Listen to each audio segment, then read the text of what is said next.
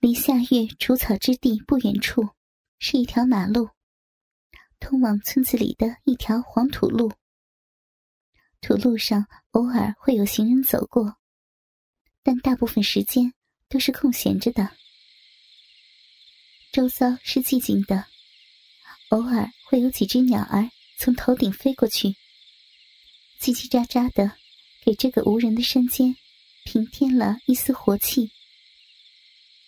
夏月弓着腰，一颗一颗的除着杂草，额头已经渗出一层细密的汗珠。随着手的动作，胸前悬挂着的一对大奶，在衣服里前后左右晃动着。夏月没有戴乳罩，两颗乳头在衣服里摩擦的时候，慢慢变硬起来。这种被骚扰的感觉，让他感觉到乳头发出阵阵轻微的瘙痒，一阵莫名的快感悄悄爬上来了。夏月的喉咙里不禁发出了一声微弱的呻吟。四周寂静的环境，山野间空旷寂寞的回声，偶尔飞过去的鸟儿留下的无影，感受着。乳房在胸前的颤动，和乳头的勃起，夏月的心开始躁动不安了。就在他烦躁之际，忽闻一个男孩的歌声传来，由远及近，逐渐清晰。夏月不禁抬眼看了一下，是一个男孩，邻村的。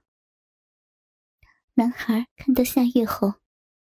眼睛里是一片漠然的神情，虽然嘴中有鸽子在响着，但是对于眼中的这个务农的女人，她并没有什么特殊的感觉，就是一个普通的女人而已。他心里想着，然后慢慢的走过去。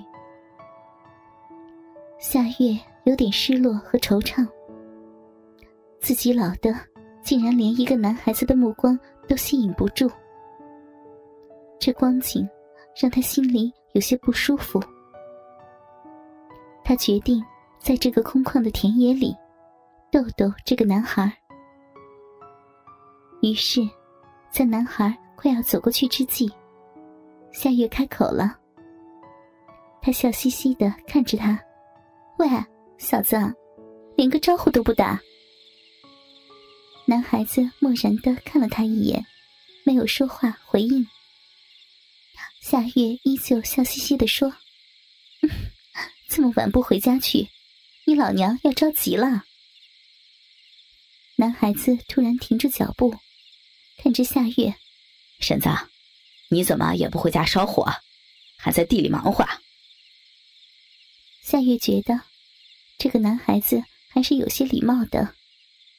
至少懂得喊自己婶子，但是这个婶子把自己给叫老了，夏月心里不畅快。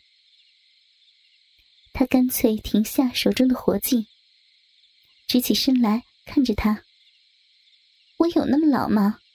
你干脆就叫我娘，还爽快些。”说完，故意挺了挺胸脯。这男孩。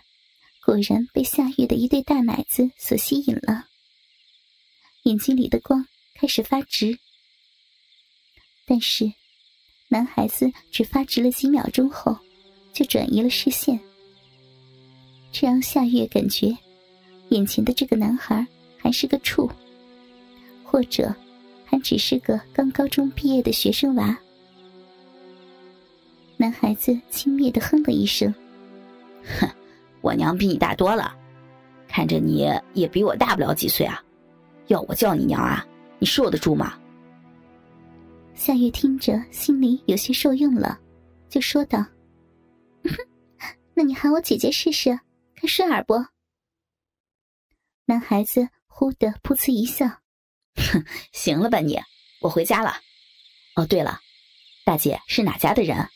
怎么看不到你男人？”夏月不禁笑了笑，感觉这男孩有些意思，便说道：“啊，我家男人打工去了，你怎么还在家闲待着，不去挣钱呢？”男孩子愣了一会儿，闷声说：“哦，我我高考刚完了，我妈也是和你一样的口气，说是我该去打工挣钱了。可是我想读书。”夏月问道：“呃，高考没有考上还是咋的？”我，我考上了，可是家里没钱供我了。哎，我是该出去打工了。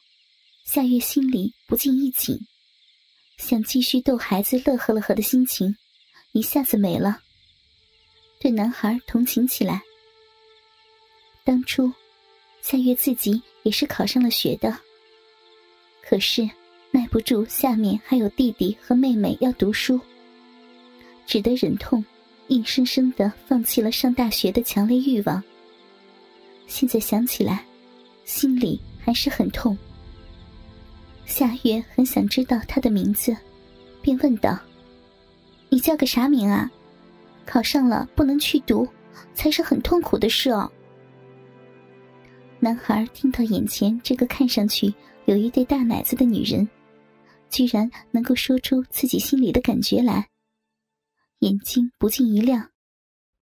姐，我叫欧阳月，旁边李家湾的。夏月笑了笑，又说道：“ 很好听的名字呀，还和我同一个字呢。”欧阳月惊异的看着夏月，问道：“姐姐也是一个月字吗？”夏月点头：“嗯，是夏天的月亮的月，姐姐叫夏月。”欧阳月哦了一声：“哦，我是王字旁的月，月姐也是考上大学不能去读的吗？”夏月点点头，然后笑笑，没再吭声，弯下腰继续除草。欧阳月怅然若失的站在当地好一会儿，才转身离开。等欧阳月走远后，夏月再次抬起身。看着男孩子慢慢远去的身影，心说：“唉，又一个好苗子被淹没了。”第二天，夏月准备到另外一块地里去除草。走着走着，眼前却飘现出欧阳月的身影。于是，又鬼使神差的走回到了原地。这块地的草几乎除干净了。剩下的仅仅只有扫尾的事情，根本就不用再来的。但是，夏月还是来了。等他走到地里时，他看到昨天的男孩子欧阳月已经坐在地头边看书。夏月不禁抿嘴笑了一下，然后慢慢走过去，轻轻的喂了一声。欧阳月抬头看夏月，一半稚气、一半成熟的男人脸上浮起微笑来。他笑着说：“哈，夏姐来了呀。”夏月放下锄头，看着他：“小子，你怎么晓得姐今天还要来这里啊？”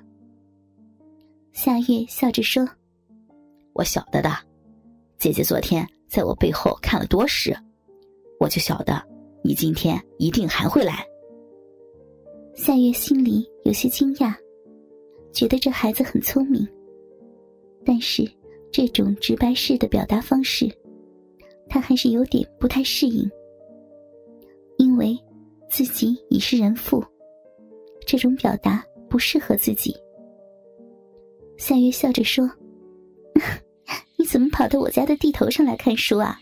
家里不能看呀。”自从我妈要我去打工以后，就不让我看书了，说是越读越傻，不如挣钱去。哦，那你爸呢？也不让你看吗？哎，我爸早没了，不然我怎么读不成啊？夏月心里涌起一股同情来，觉得这孩子有些可怜，于是说道：“那好吧。”你就在姐姐这里看书，姐姐干活